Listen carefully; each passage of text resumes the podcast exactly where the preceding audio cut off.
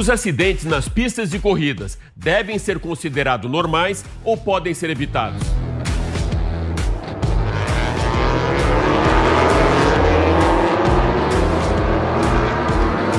Você sabia que Elvis Presley era o maior comprador particular de Cadillacs do planeta e também um apaixonado por motos? O acidente espetacular da MotoGP e a grande paixão de Elvis pelas máquinas são só alguns dos destaques. Então, eu convido você para me fazer companhia nesses próximos 30 minutos aqui no Máquinas na Pan para conhecer também a nova moto da Honda, CBR 650R. Acompanhar a coleção de recordes de Hamilton na Fórmula 1 e a conquista do campeonato da Fórmula E pelo português Antônio Félix da Costa. Tudo isso e muito mais você pode agora acompanhar também no canal Jovem Pan News e pela Panflix. Então, pé embaixo, se ajeita bem aí no cockpit e aperte o cinto, porque o Máquinas na Pan dessa semana está só começando. Máquinas da Pan. Elvis has left the building. Os apaixonados pelo rei do rock and roll Sabe que essa era a deixa para os fãs de Elvis Presley que o show já tinha terminado e que podiam sair correndo para tentar alcançar o ídolo na rua. Ricardo Caruso, jornalista do setor automotivo e um grande conhecedor das histórias de Elvis, vai trazer agora para gente um pouco dessa paixão do rei do rock and roll por Cadillacs e também pelas Harley Davidson. Caruso, o mês de agosto é marcado não só por datas importantes na carreira, mas também na vida de Elvis Presley, não é isso? Alex, muito obrigado pela oportunidade de estar mais uma vez com a Máquinas da Pan. É, o mês de agosto traz três, três datas importantes, né? 14 de agosto faleceu a mãe do Elvis, 16 de agosto Elvis foi para a eternidade e também mais pro finzinho do mês completa 50 anos do lançamento do filme That's the Way It Is. Elvis é assim.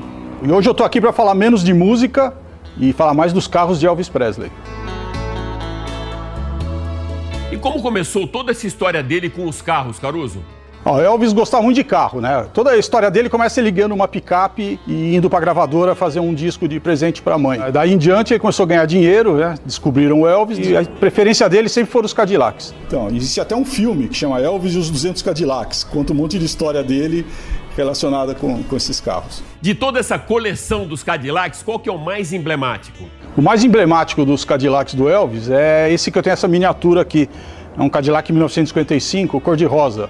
É o carro que ele deu de presente para a mãe, mas ela não guiava. Então ele conservou o carro a vida inteira e esse carro está em Memphis, né? Na coleção de, de, carros dele. As quatro vezes que eu estive lá em Graceland, eu, todas as quatro eu fui visitar o Museu dos Carros do Elvis e o grande destaque, sem dúvida, é esse Cadillac. Caruso, qual foi o último carro que ele guiou? O último carro que ele guiou foi um Stutz Black Hawk preto, 1973. É um carro de interior vermelho, é um carro especial nos Estados Unidos, montado a partir de um Chevrolet Monte Carlo. Era um carro só de, de quem tinha muito dinheiro, né? O Frank Sinatra, Sammy Davis Jr. e outros artistas que eram compradores dessa marca. E ele foi fotografado chegando em casa poucas horas antes de morrer ao volante desse carro.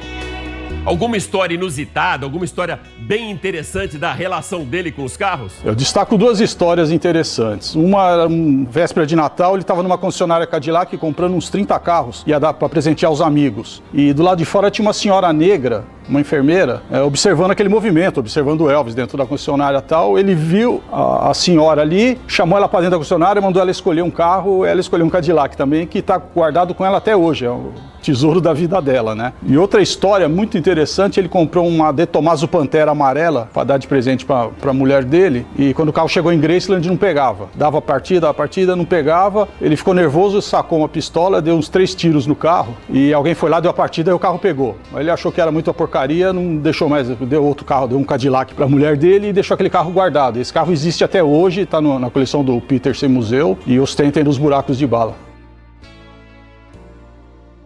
Alex, a história desse Cadillac Eldorado 1956 é curiosa. Ele foi logo que ele surgiu, ele foi comprar esse carro numa concessionária e o vendedor distratou ele, achou ele meio playboy demais, de costeleta, essas coisas. Ele ficou bravo, saiu da loja Aí ele encontrou um menino lavando um carro usado ali e tal. Chamou o menino pelo nome, levou ele para dentro da loja, chamou o dono da, loja, da concessionária e falou assim: Ó, eu vou comprar esse carro aqui, o seu vendedor não quis me vender e a comissão fica para ele. Comprado esse carro, isso aconteceu. E comprou, depois que ele comprou esse carro, era um Cadillac branco. Ele espremeu um cacho de uva no capô e falou: Quero que, que pinta dessa cor. E customizou o carro, tinha interior branco, escapamento lateral tal.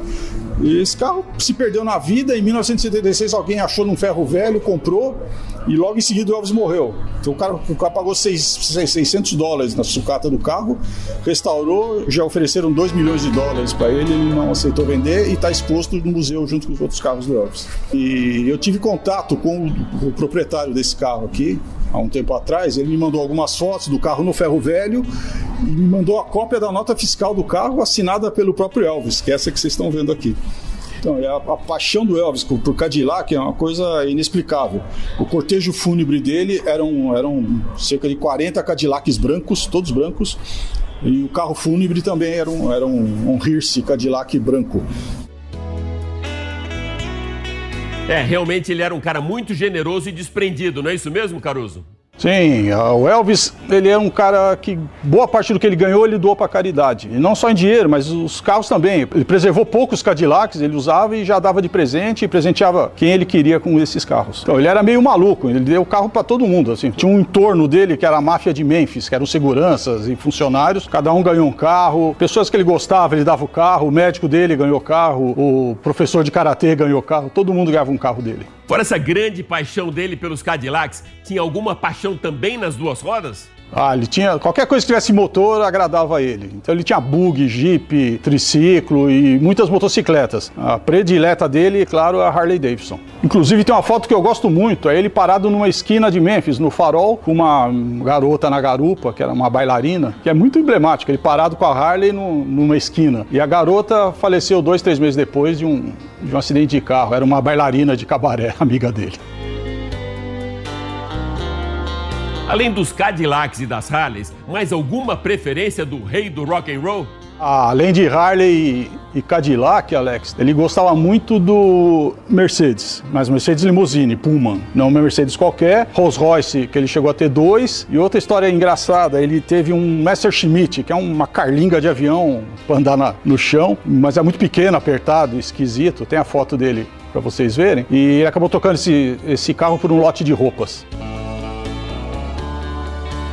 Caruso, como começou toda essa coleção que você tem com peças de Elvis e toda essa memorabilia?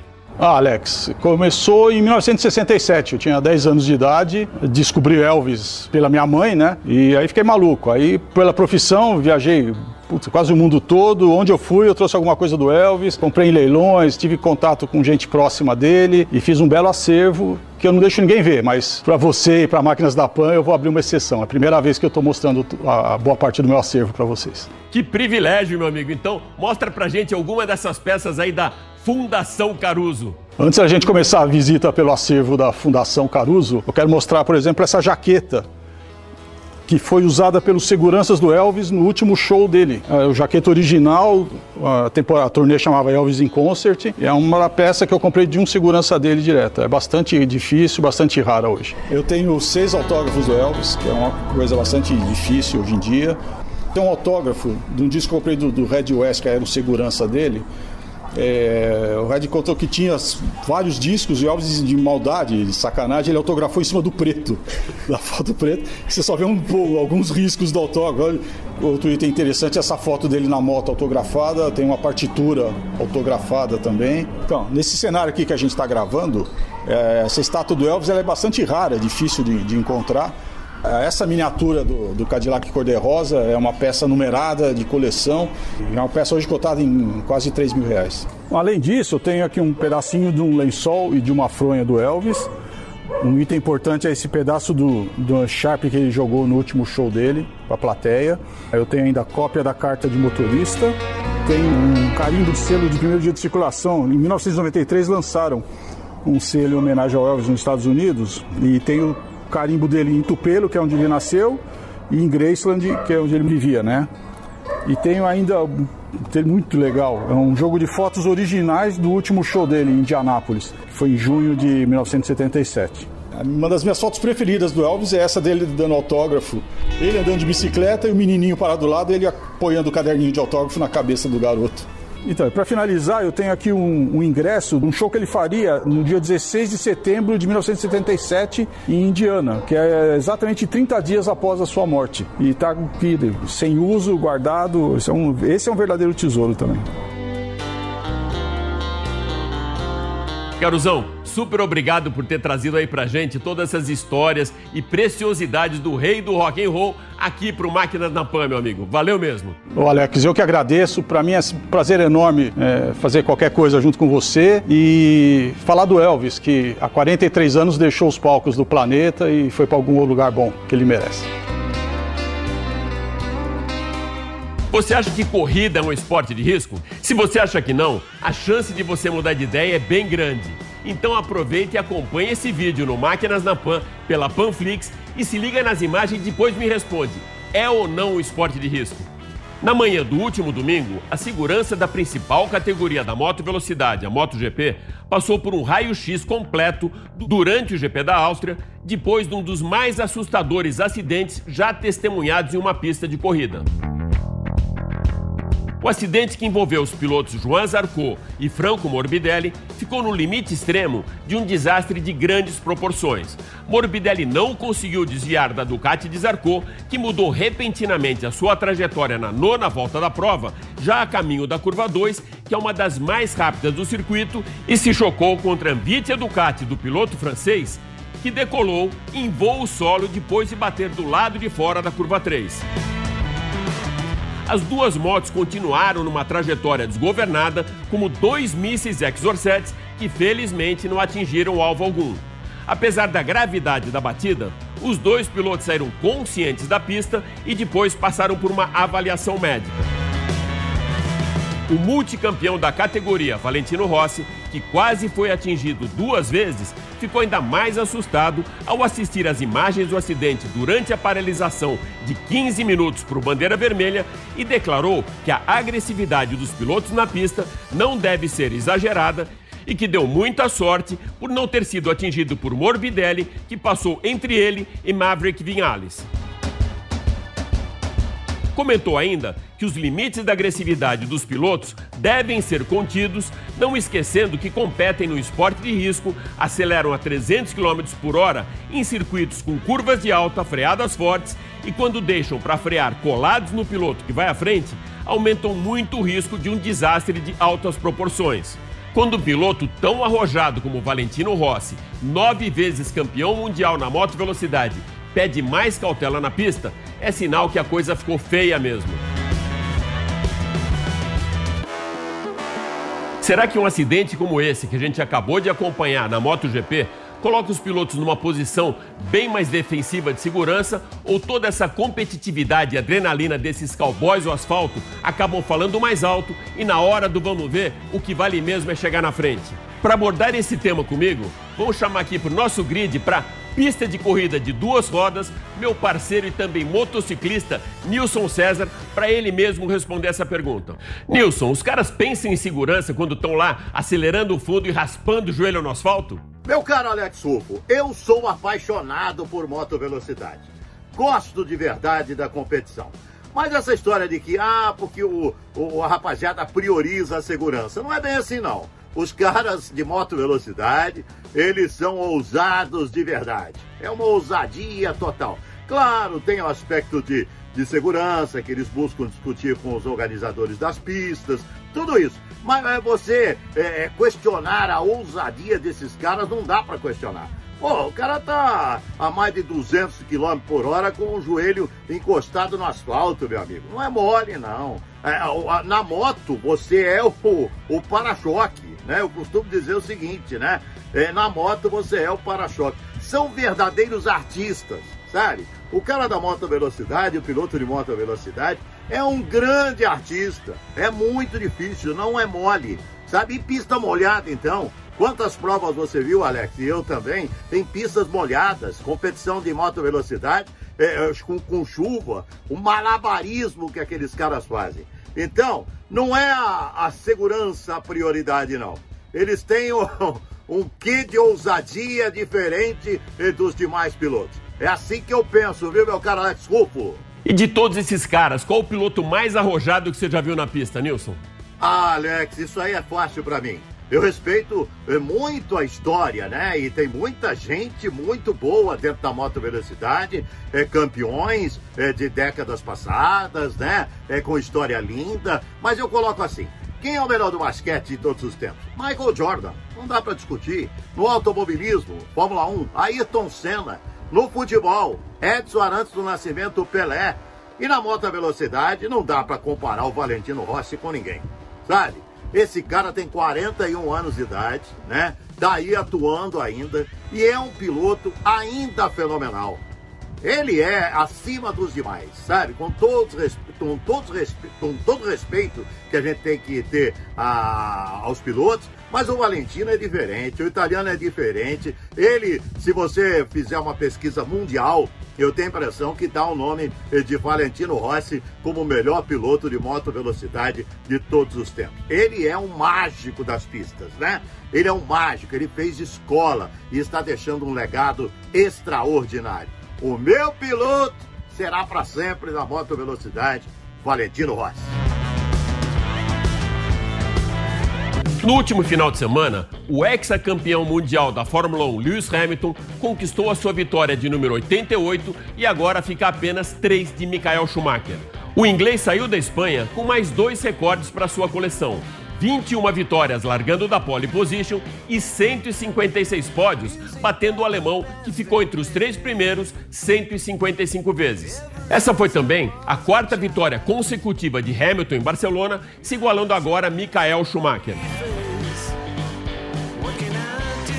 Desde o início dessa temporada, o campeonato da Fórmula 1 aponta mais para uma disputa de recordes e números do que para aquelas brigas na pista pela liderança das provas. Bem diferente do que vimos no passado, quando levantávamos cedo para assistir os pegas entre Prost e Senna, Mansell Piquet e Lauda Hunt. A atual temporada tem como marca registrada uma disputa entre as conquistas de Hamilton e os números de Michael Schumacher. Nessa corrida, Hamilton venceu Verstappen, Bottas, os pneus e também um intenso calor de 48 graus na pista da Catalunha. A Mercedes fez muito bem a lição de casa depois de todos aqueles problemas que ela enfrentou lá em Silverstone e dessa vez acertou em cheio na estratégia no GP da Espanha com a escolha correta dos pneus. Antes da pandemia, Barcelona abria a temporada europeia da Fórmula 1 justamente para evitar o forte calor do verão espanhol. Calor na pista da Catalunha, mas a temperatura está muito alta mesmo lá na fábrica de Maranello, com mais uma decepção da equipe Ferrari. O motor do cavalino rampante de Leclerc apagou na metade da prova, o jovem piloto rodou e poucas voltas depois abandonou a corrida. Vettel, que nem conseguiu passar por Q3 durante a classificação, largou na 11ª posição e chegou em sétimo. Uma fase muito pesada para a equipe mais tradicional da categoria e que registra o maior número de vitórias na Fórmula 1. Próxima etapa, GP da Bélgica, no belíssimo circuito de Spa-Francorchamps, encravado nas Serras das Ardenhas e que chega com uma novidade, a nova regra para os motores de classificação. Essa será só mais uma tentativa para frearem as Panteras Negras que no ano passado assistiram a pole primeira vitória do jovem piloto Charles Leclerc e também a volta mais rápida da prova de Sebastian Vettel. Oi Alex, oi amigos do Máquinas na Pan. Eu sou Tite Simões, piloto e jornalista, e hoje eu estou aqui no Aras Tuiuti, nesse, nesse autódromo incrível aqui no interior de São Paulo, para falar desta moto aqui, ó, a Honda CBR 650R.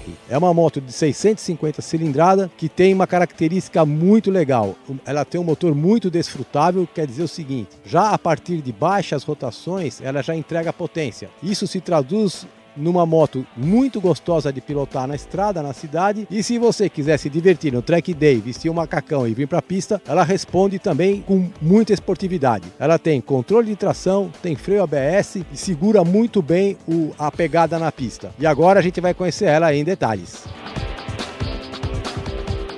Quando a gente olha o pacote técnico, né, o pacote tecnológico dessa moto, a gente se depara com itens interessantes, como por exemplo a suspensão dianteira, que ela é uma suspensão invertida, mas ela tem um detalhe que só a gente só via isso em motos grandes e motos maiores, que elas são, elas trabalham como se fossem duas peças separadas, aquele garfo dianteiro tem duas bengalas cada uma tem uma função. De um lado ela tem a função hidráulica, do outro lado ela tem a, mola e a função mecânica. O que me deixou muito impressionado, muito bem impressionado, o motor elástico, que é um motor significa o seguinte, a partir de 1800 giros, ele já tem um pouquinho de potência, ele já entrega potência e basta girar o acelerador que ela sai andando sem engasgar, sem engasopar é, exige muito menos troca de marchas numa, numa situação de, urbana, né, na cidade. A gente pode ficar praticamente uma maior parte do tempo em quinta e sexta marcha tranquilo, sem precisar ficar trocando de marcha o tempo todo. Outra coisa que é um avanço, né, que já, já está presente nessa moto, são os controles de tração e o freio ABS. E nós estamos falando de um freio ABS já de última geração. Eu percebi que é um freio ABS bem, bem suave, ele permite até que a gente consiga chegar num, num limite muito alto e ele só entra quando realmente ele sente que a moto vai patinar. E outra coisa que é muito legal desse sistema, né? Ele permite que a gente possa frear em curva, mesmo durante o percurso da curva, você pode acionar o freio que a moto não dá aquele efeito stand-up, ela não levanta e não perde a trajetória. Eu peguei a versão carenada, a CBR650R. Esse R não tá lá à toa, é um R de racing, né? É, a moto tem carenagem integral, ela tem um guidão já na, apoiado diretamente na suspensão. Na verdade, são semi-guidões, né? Que a gente chama, eles são dois pedaços de guidão é uma posição de pilotagem muito mais esportiva. Ela é uma moto que responde já a partir de médias e baixas rotações, então não precisa ficar reduzindo marcha é, e levando rotação do motor até 11, 12 mil giros. Pelo contrário, ela tem uma faixa de utilização muito larga, porque o torque dela está a 8.000 RPM e a potência está a 11.500. freio ABS atua muito bem na pista, que é uma coisa surpreendente, né? Porque normalmente motos esportivas de competição é, não tem ABS, a gente elimina o ABS para poder correr, né? Mas essa moto aceita muito bem, há uma, uma pegada esportiva mesmo com ABS. A versão Naked, que é a versão CB650, ela está sendo comercializada a R$ 39.416 e a versão esportiva carenada, que é a CBR 650R, está sendo comercializada a R$ 41.080.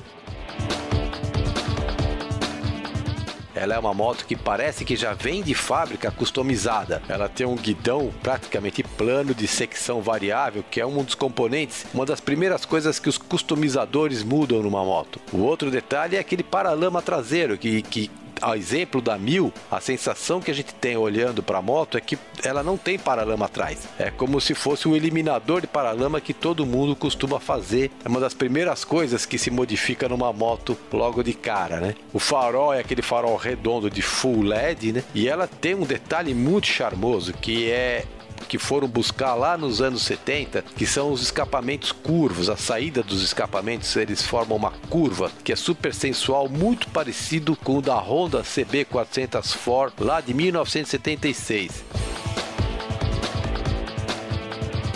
Ela é o que eu chamaria de a primeira quatro cilindros da vida de um homem.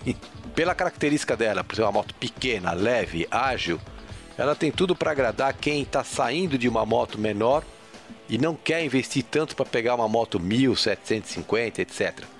Então ela é uma opção interessante, porque ela fica no meio do caminho entre as pequenas de dois cilindros e as caras, mega super caras de quatro cilindros.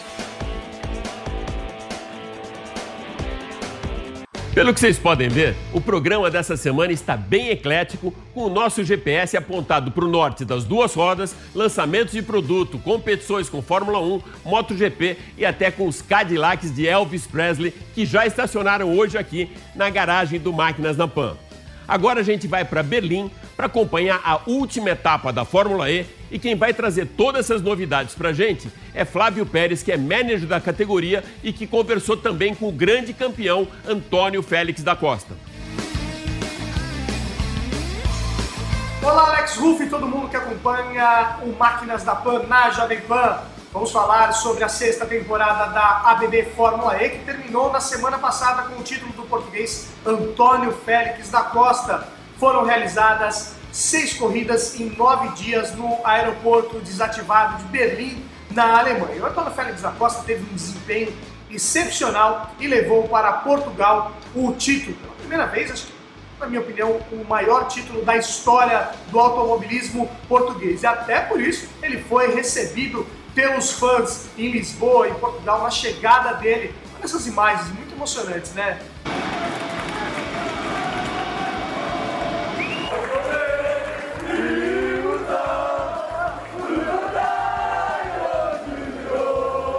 Flávio, faz pra gente um raio-x desse campeonato e também como foi a emoção do Da Costa se tornar campeão pela primeira vez na Fórmula E. É, o Antônio Félix da Costa conquistou esse título de maneira impressionante. O campeonato foi muito equilibrado, teve essa interrupção depois que você foi para Marrakech, foi a última corrida da, da Fórmula E, que a Jovem Pan esteve lá cobrindo, né? Depois, infelizmente, teve essa pandemia de Covid-19, que ainda continua, infelizmente. A Fórmula E tomou essa decisão é, de fazer o campeonato em, em Berlim, na Alemanha, essa reta final, né? Várias provas em Berlim, na Alemanha. E o, o Antônio Félix da Costa conseguiu esse grande desempenho e saiu como grande campeão. Nós tivemos também pilotos brasileiros na disputa, a entrada no final é, do Sérgio Sete Câmara, que não conseguiu somar pontos, mas foi importante a chegada dele na equipe Dragon. Teve o Felipe Massa, que dessa temporada não conseguiu um bom resultado, não foi ao pódio nenhuma vez, e na última corrida anunciou a sua despedida da equipe Ventura, equipe monegasca. O Lucas de Graça mais uma vez foi o melhor brasileiro na competição, terminando na sexta é, colocação. Bom, Alex Ruff, como prometido no início da nossa conversa, vamos ouvir Antônio Félix da Costa depois que ele recebeu o troféu de campeão da Fórmula E. Oh, foi altos e baixos, muitos anos de altos e baixos, muitas vitórias, muitas derrotas, mais derrotas e é isso que nos tornam mais fortes para resistir aos maus momentos, mas estar aqui agora com, com este com este troféu de campeão do mundo é ABB, ABB, FIA Formula E Champion, Drivers Champion e o nome de todos os campeões. Piquet, Boêmio de Grassi, Verne Verne e o meu. Uh, e nada, estou muito contente, só tenho que agradecer a toda a gente pelo apoio, foi de facto incrível sempre. Muita gente me apoia nos maus momentos e eu dou muito, muito valor a isso. Por isso, o apoio que eu senti do país estes últimos dias foi inacreditável. Nunca esperei. Por isso, muito obrigado e agora voltar já para a próxima época porque queremos mais deste. Sou Alex Ruffo, obrigado mais uma vez pela atenção. Ah, antes de terminar, eu queria mostrar algumas imagens do Positively Charger. Foi uma campanha que a Fórmula E fez antes do início dessa reta final é, da competição lá em Berlim, na Alemanha. Uma mensagem contra o preconceito, intolerância e todas essas mazelas que o mundo vem sofrendo. Então, os pilotos é, se uniram, fizeram uh, um minuto de silêncio também em homenagem a todas as vítimas é, do Covid-19 e também uma pessoa que infelizmente faleceu na montagem do circuito. Legal, Alex Rufo, obrigado mais uma vez e até a próxima oportunidade. É isso aí. O Máquinas na Pan dessa semana fica por aqui. E relembrando que agora você também pode acompanhar toda a nossa programação em vídeo pelo Panflix e também pelo canal Jovem Pan News. Super obrigado pela sua audiência e até a próxima. Valeu! Máquinas da Pan.